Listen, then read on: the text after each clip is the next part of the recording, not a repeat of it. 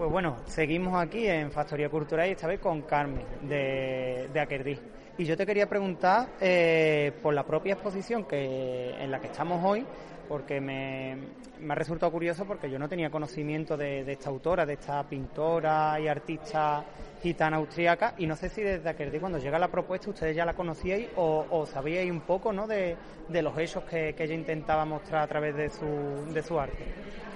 Bueno, por oídas sí conocíamos un poco mm, su vida y que era una superviviente de, los campos de concentración nazi, pero es verdad que la obra la hemos visto y conocido un poquito ahora, porque además esto es parte, lo que hay aquí expuesto en Factoría es parte de su obra.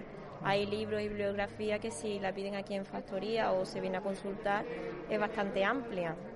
De hecho, estos son, vamos, hay, hay bastantes dibujos en colores y, está, es bastante escalofriante porque narran hechos que son muy dolorosos de, la historia que ella vivió y, es una parte.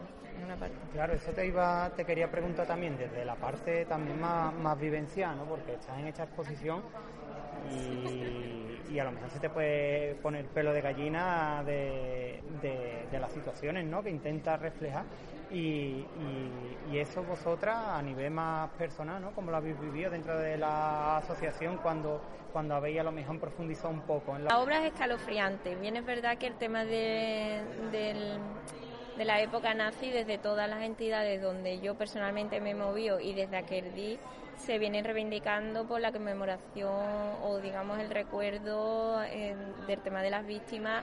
De hecho, nosotros cuando hemos hecho actividades dentro de la asociación, pues bien con niños, bien con mujeres, mm. eh, siempre se han recordado y, además es, lo, lo, más típico que se suele hacer, ¿no? En recuerdo de las víctimas, poner velas en el río, en recuerdo a todas las víctimas gitanas, porque mm. ya de de otro grupo, de otros colectivos, pues ya se encargan otras entidades, pero en concreto el Samuradipen, que se llama, eh, para el tema de las víctimas gitanas, es algo que se recuerda todos los años, el 8 de abril internacionalmente. Mm.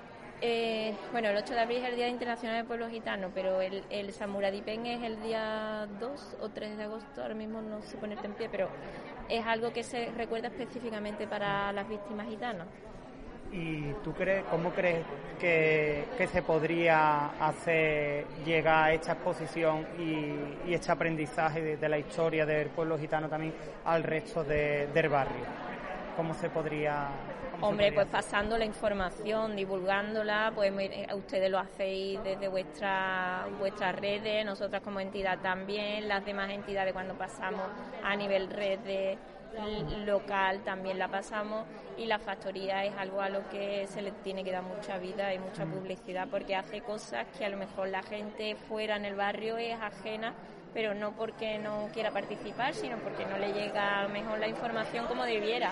Y esto debería de estar lleno de gente viendo, viendo las exposiciones y participando, incluso siendo los protagonistas de la propia gente de aquí del barrio, mm. que lo somos, somos todas de aquí de la zona, pero me refiero en cantidad. Claro. Vale, pues nada, Carmen, muchas gracias por participar, a ti y a todas las compañeras que, también habéis estado en la actividad y nada, que, que vaya muy bien la cosa. Gracias.